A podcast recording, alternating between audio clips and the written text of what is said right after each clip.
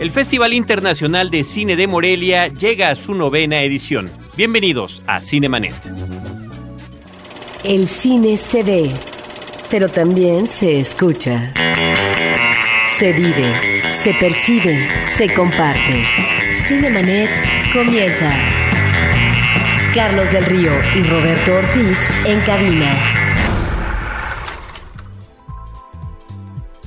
www.frecuenciacero.com.mx es nuestro portal principal. Este es Cinemanet, el podcast dedicado al mundo cinematográfico. Yo soy Carlos del Río y saludo a Roberto Ortiz. Pues Carlos, ya en las preliminares ya se está fogueando el eh, Festival de Morelia y nos depara muchas sorpresas y de ello nos hablarán. Para esta charla está con nosotros, nos acompaña Mara Fortes, ella es programadora asociada del festival. Le damos las gracias por acompañarnos. Gracias Mara. Gracias a ustedes por invitarme. Bienvenida y bueno, el festival es del 15 al 23 de octubre, ya estamos a punto de comenzar, esperemos que esta información le esté llegando a tiempo a los cinéfilos interesados, pero ¿qué nos tienes que comentar para terminar de convencerlos, de invitarlos, de que pues los acompañen y nos acompañen porque Cinemanet también estará por allá presente en esta nueva edición del Festival de Cine de Morelia. Bueno, pues como siempre nuestra sección estelar del festival es la sección de competencia y tenemos una selección que refleja una amplia gama de propuestas estéticas y de temas de, en la sección documental, eh, largometrajes, que es restringida a primeras y segundas películas, la sección michoacana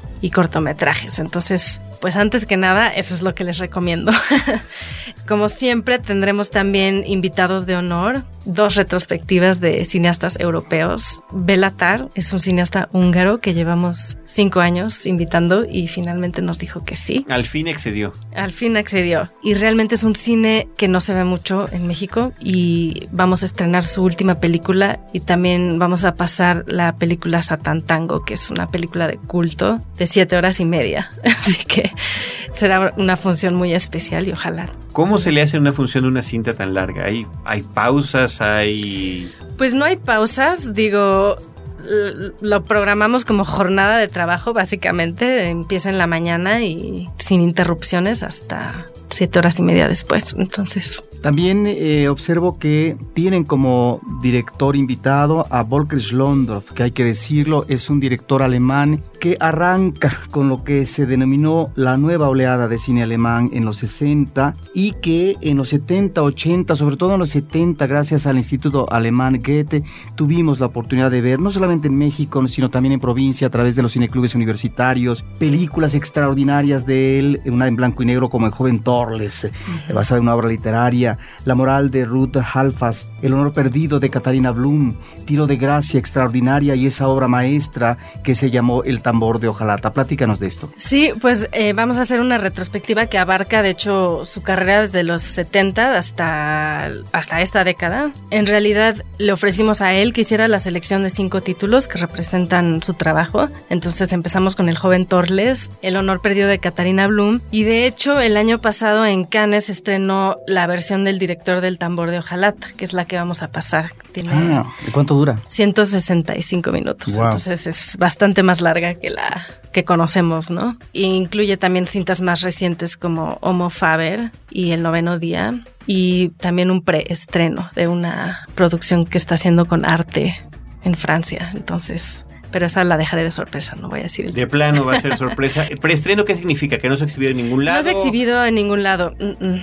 Sí. O sea, aprovechando su presencia, su retrospectiva, se aprovecha para presentar Sí, él ofreció eh, hacer bueno, lo que llaman un sneak preview. De- del programa y no, no sé si sea un corte definitivo, pero, pero sí, estamos muy emocionados. Se se llama, bueno, no voy a decir. Dilo porque si no la gente se va a empezar a meter a internet y a investigar. y es mejor que se los digas ya de para que se ahorren dos o tres minutos Es sorpresa. de Es investigación. sorpresa.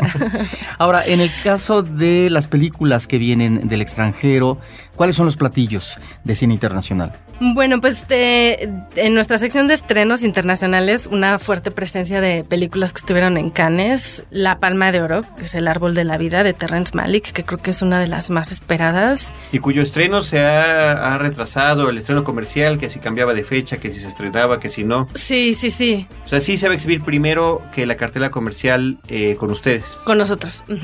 Ahora, y si no se estrena, porque no es uno de estos directores fáciles para por el tipo de cine que hace, bueno, tendremos el privilegio de poder ver su película ganadora en Cannes, en Morelia. Sí, sí, sí. Tenemos Le Havre de Aki Kaurismaki también, que fue de las más comentadas en Cannes. Una de una directora británica, Lynn Ramsey, que se llama We Need to Talk About Kevin, con Tilda Swinton, que recomiendo muchísimo. This Must Be the Place de Paulo Sorrentino. Esas son las de Cannes que, que, me acuerdo ahorita. Y luego también tenemos documentales de estreno, incluyendo uno que se llama La balada de Genesis y Lady J, que ganó el Teddy en Berlín. Mm. Y tenemos, bueno, este año, desde el año pasado tenemos una sala equipada con proyectores para películas de archivo. Entonces hemos hecho un esfuerzo por también traer cine clásico y vamos a tener un, ciclo de cine negro y con las películas Traidora Inmortal de Jacques Tourneur, eh, Set de Mal de Orson Welles, que es también la versión del director, y este, una película que se llama Kansas City Confidential en 35 milímetros, así que... Wow, hay que recordar, Carlos, que Sombras del Mal es una película que se sitúa en Tijuana, en la frontera de México, y que ya Orson Welles, lo cual habla de un cineasta también visionario en términos argumentales, estaba eh, ubicando un agente, un agente mexicano, interpretado en este caso por Charlton Heston, que está hurgando en este mundo de la violencia generada por la delincuencia organizada, del tráfico de drogas. Es una película que tiene que ver con esta temática y estamos hablando de la primera mitad del eh, siglo pasado y además es una película que no se deben de perder en esta copia magnífica que van a proyectar porque tiene un eh, primer plano de créditos extraordinario en un plano secuencia soberbio que es uno de los planos secuencias admirados, reconocidos en el cine mundial. Este, de tus inicios favoritos de películas. Exactamente.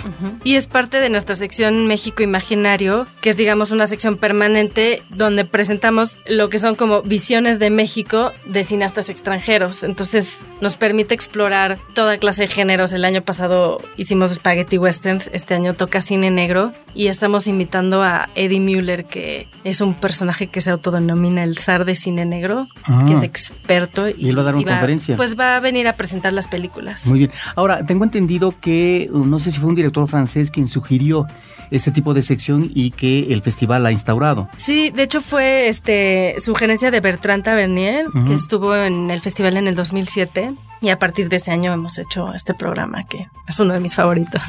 Son nueve días de actividades. Mara, ¿cómo funciona la dinámica de un festival de esta naturaleza con la experiencia que ya tienen incorporando este tipo de recomendaciones que les hacen realizadores extranjeros, más la propia seleccionando películas de festivales tan importantes como Cannes y eh, retrospectivas de otros autores y demás. Eh, para quienes no están familiarizados con un festival como este de Morelia, ¿cómo funciona? Bueno, pues en realidad la programación la estructuramos. Eh, la esencia siempre ha sido y siempre seguirá siendo la competencia. ¿no? Entonces toda la parte internacional, digamos, es algo que enmarca esa competencia. Incluso cuando pensamos en invitar a directores extranjeros, siempre pensamos en gente que pueda aportar algo a los jóvenes cineastas o que a lo mejor, por ejemplo, el cine de Belatar, que es un cine contemplativo, plano secuencias, blanco y negro, que de cierta manera refleja un poco lo que se está haciendo, lo que están haciendo los jóvenes directores en México, ¿no? Que un poco como el slow cinema. Entonces también pensamos quién sería ideal para invitar para que pueda compartir con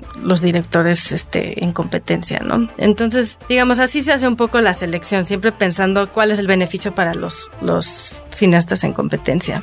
Y este año también hemos intentado, bueno, el número de títulos es un poco menor al del año pasado y esto es para poder pasar las películas más veces, porque luego hay gente que viene a principios de la semana y luego ya no se repite esa la función de esa película, ¿no? Entonces también hemos tratado de que en todas nuestras sedes alternas pase todo tipo de programas, o sea, competencia, estrenos internacionales, cine clásico y que se repitan las funciones al principio y al, final de la semana. Para... ¿Cuántos títulos son los que están teniendo ahorita que tú mencionas que se reduce el número precisamente para dar esta posibilidad de visionaje por parte del público en general? Pues son aproximadamente 190 títulos.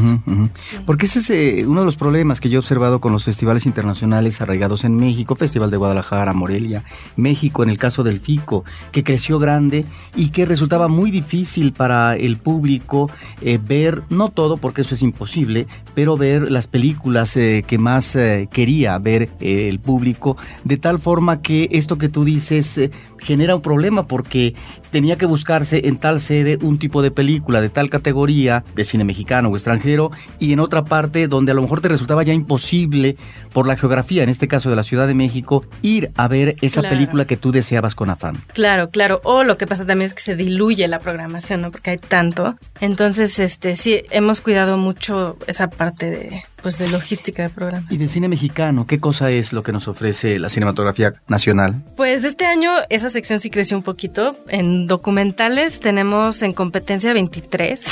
Wow.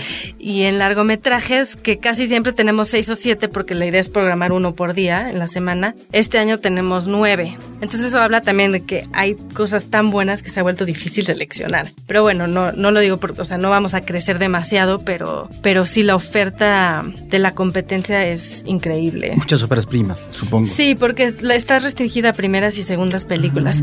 Y lo que también nos da mucho gusto es que muchos de los cineastas que tuvieron sus primeros cortos en el festival ahora regresan con su primer largo. Qué padre. O segundo largo incluso. Matías Meyer este, va a presentar su segundo largo, lo cual quiere decir que ya no va a poder competir el próximo año si hace. ¿Es el único caso em, en esta ocasión, en esta novena edición? Creo que sí, creo que sí. Sí, hay otros cineastas que han presentado cortos y este es su primer largo, pero... Una de las secciones importantes, me parece, en este festival es la sección michoacana, que es la mirada a la cinematografía de este estado, de los cineastas del pasado o actuales que finalmente han hecho cosas y en el caso, por ejemplo, de este festival, veo que hay títulos como Aquí en mi tierra, La memoria y la palabra, eh, Cuanajillo, La historia sin agua y Monarca, que supongo se remiten a situaciones, realidades que tienen que ver con Michoacán. Sí, sí, sí. Sí, efectivamente la, sección michoacana es, eh, está restringida a cineastas y producciones michoacanas. Eh, incluye cortometrajes y largometrajes. Y también quiero destacar que los pre, o sea, que se da el mismo premio a todas las secciones de competencia. O sea, no. ¿Siempre ha existido la, la sección michoacana? Siempre ha existido la sección Desde el principio estaba planteado así que se fomentara la, cinematografía del Estado. Sí, sí, del Estado anfitrión. Sí, y también cada año nos llegan más trabajos. Entonces ha aumentado mucho la producción en Michoacán porque antes, este, digo, no quiero dar números porque no, no, no lo sé, pero sí sé que este año llegaron muchos más trabajos para la sección michoacana y fue difícil seleccionar los nueve, ocho que quedaron. Cinemanet está de intermedio. Regresamos en un instante. Los avances tecnológicos son mayores cada día y conforme crecen sus alcances, también sus riesgos. Crimen digital. Todo lo que necesitas saber sobre cómputo forense y seguridad informática. www.crimendigital.com. Un podcast de frecuencia cero. Digital Media Network. Ahora, diseñar y hospedar su página web será cosa de niños. En tan solo cinco pasos, hágalo usted mismo sin ser un experto en Internet. Ingrese a suempresa.com y active ahora mismo su plan. Suempresa.com, líder de web hosting en México. Cinemanet. Mara, ¿qué otras actividades hay? ¿Seminarios, eh, charlas? Hay seminarios, van a haber charlas con los invitados de honor, algunas conferencias de prensa abiertas al público. Va a haber una charla de Alejandro Pelayo sobre cineastas mexicanos en Estados Unidos y otra charla, me parece, de animación en el cine. Y también tenemos varios ciclos de cine clásico. Un ciclo que fue una iniciativa de Carlos Fuentes que se llama La literatura francesa en el cine mexicano. Entonces vamos a pasar a adaptaciones de novelas francesas, incluyendo bueno, La Mujer del Puerto, que además es la película con la cual vamos a pre-inaugurar el festival en Páscuaro. Eh, la Mujer sin Alma de, de, Fuentes, Nana de Celestino Gorostiza y El Conde de Montecristo. De sí, ahí están, ahí están efectivamente y películas. son copias nuevas, así que. Películas de los 30 y de los 40 sobre todo. Están efectivamente escritorios como Guy de Maupassant, está también Daudet, Emilio Solá, Alejandro Dumas. Yo aquí eh, lo que te quisiera preguntar, en películas que son importantes para la historia del cine mexicano, como La Mujer del Puerto, de Arcadi Boitel, y también la, Mujer sin Alma, de Fernando de Fuentes, con una María Félix, asumiendo el rol de mujer fatal, creo que es una de sus mejores eh, actuaciones por parte de ella. Pero lo que yo me pregunto aquí, que suele suceder en ciertos eventos culturales, es si es necesario el prestigio de un escritor reconocido como Carlos Fuentes para una curaduría de este tipo, cuando cualquier historiador o cualquier eh, crítico de cine o una gente que conoce inmediatamente el cine mexicano podría decidir que estas son películas importantes basadas en la literatura francesa. Claro, sí. Bueno, yo cuando digo eh, que fue iniciativa de Carlos Fuentes, fue que a partir de, creo que son copias que se hicieron para celebrar su cumpleaños número 80. Entonces no ah. solo es una curaduría, sino que fue instrumental para que se hicieran estas copias nuevas. Sí pero mm, la verdad es que cada año hemos presentado, el año pasado preinauguramos con Maclovia, entonces también es parte de la misión del festival es no solo presentar un panorama de cine contemporáneo, sino también redescubrir estas películas que mucha gente nunca ha visto en 35 milímetros en el cine, sino en la tele. Y que además eh, se van a tener en Morelia gracias a la participación de la Filmoteca de la UNAM. De la Filmoteca y del IMCINE y de la Cineteca Nacional, sí. Ahora, hay también películas que me llaman mucho la atención que eh, son de diversas épocas. En el caso del cine extranjero, hay una película de Chaplin, eh, de cine mudo. Está también una película de Dorothy Asner del 39 con eh, Maurino O'Hara. Está la película Juárez con Paul Mooney de los 30 también. O ya eh, más contemporánea, el año pasado en Marimba de Alain René. ¿Estas películas en dónde van? O bueno, tenemos, tenemos secciones permanentes. La de Dorothy Asner pasó como parte del programa que tenemos con mujeres en el cine y la televisión. Cada año presentamos el trabajo de mujeres pioneras. Entonces, en esa ocasión fue Dorothy Arsner y Adela Sequeiro, me parece, con La Mujer de Nadie. En otra ocasión presentamos Matilde Landeta y Aida Lupino, ¿no? Este año vamos a presentar una ópera prima, una cineasta contemporánea, pero es un poco la excepción porque antes hemos presentado cine antiguo, ¿no? Lo de Juárez fue parte de nuestra sección de México Imaginario y ya no me acuerdo. el año pasado en Marimba, ese clásico de Alain ah, esa fue una retrospectiva de Alain René que... ¿Que va a estar ahí? Pues no pudo venir el señor, ah. pero, pero sí, esa, eh, las retrospectivas siempre las hacemos con embajadas, ¿no? el año pasado fue con la Embajada de Francia, este año estamos trabajando con el Goethe para lo de Volker Schlondorf, pero pero sí, siempre son, siempre el contexto es una de nuestras secciones permanentes. Este año también son los 80 años de cine sonoro, entonces por eso también vamos a presentar Santa y también tenemos tantas películas de los años 30, ¿no? Que eso fue como el, los inicios del cine. Y también películas de los 40 y los 50, veo que hay dos del Indio Fernández que es Salón México y Víctimas del Pecado, y una película del 66 de René Cardona Jr.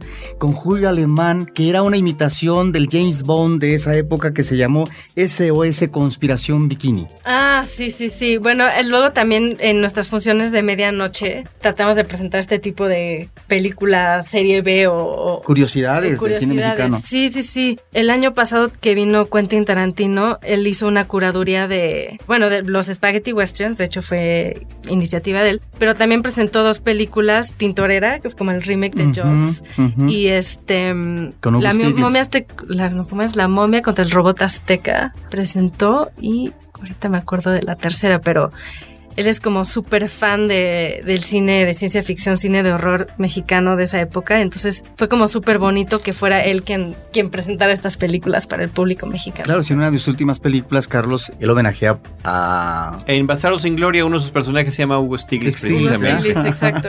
Justamente por ese tipo de referencias. Eh, Mara, ¿en qué sitios, en qué redes sociales eh, los cinéfilos pueden estar al pendiente de lo que va a suceder para organizarse en el Festival Internacional de Cine de Morelia? Pues tenemos nuestra página web que es www.moreliafilmfest.com.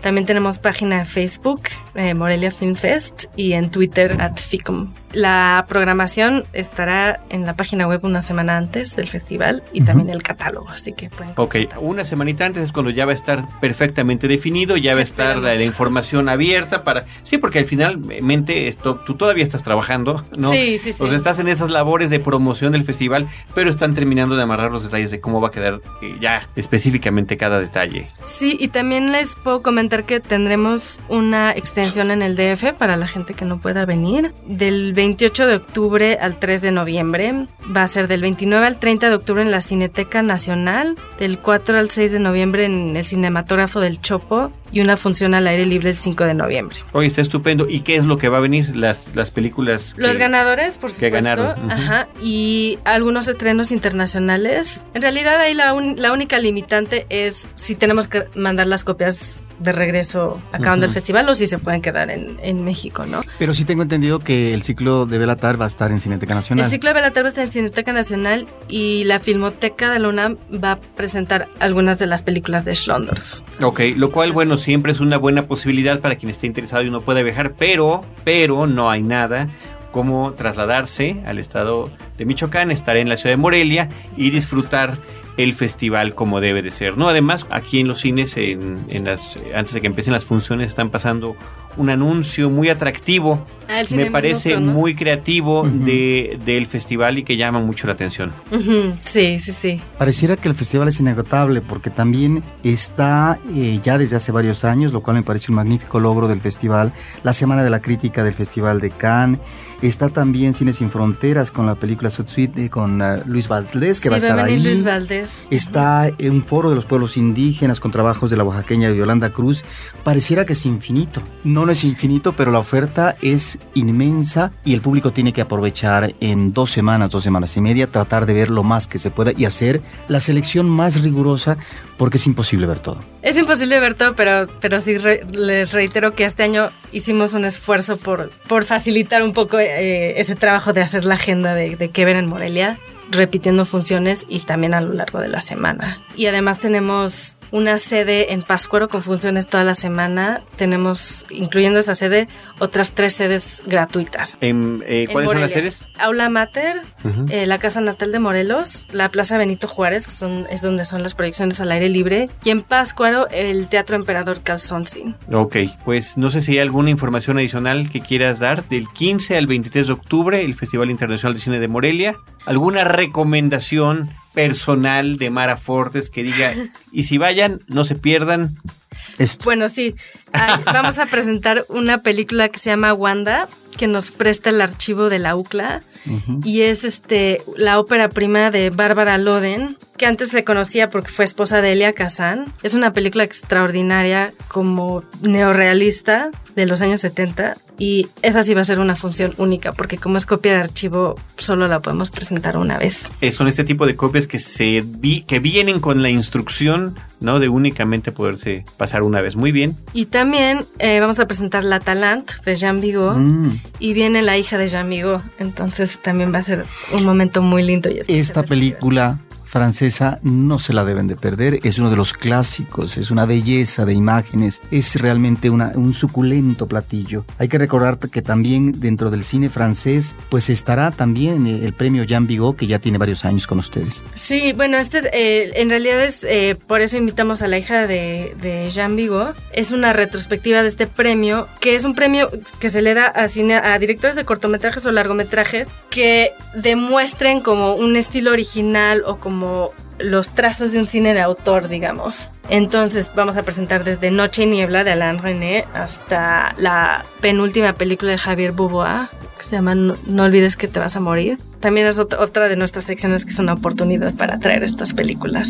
¿Cómo se vincula esta cuestión del pasado y el presente en función de estas experimentaciones eh, visuales de directores visionarios como Jean Vigo? Exacto. Muy bien, moreliafilmfest.com es el portal de internet una semana antes. Estén al pendiente donde podrán encontrar la programación completa. ¿Se nos está pasando algo, Mara? Tienes, tienes la Tengo- expresión de que sí. falta algo, falta Eh, algo per- importante perdón, que Quería comentar. también destacar nuestro estreno mexicano que es este Las razones del corazón de Arturo Ripstein. Va a ser una función. Polémico en esos últimos días el señor Arturo Ripstein. Sí. Que dice que se desdice, pero que al final de cuentas así es él, ¿no? Y es Arturo Ripstein. hay que ver su- Pues es Arturo Ripstein, tenía que sacar una declaración de ese tipo. Se disculpó efectivamente, como todo caballero se debe disculpar, mientras tanto ya había destilado el veneno.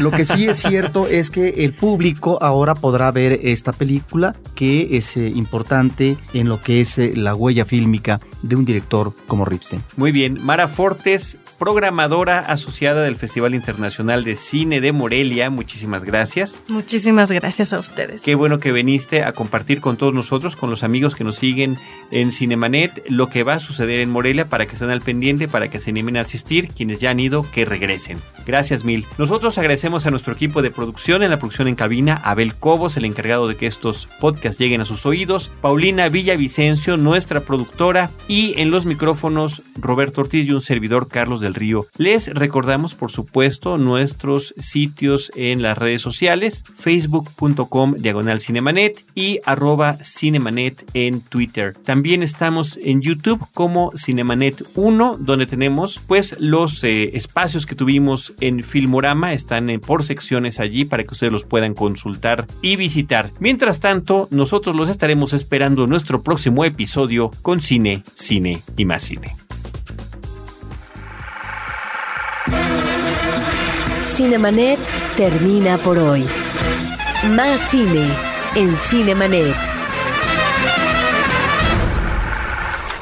Frecuencia Cero, Digital Media Network, www.frecuenciacero.com.mx. Pioneros del podcast en México.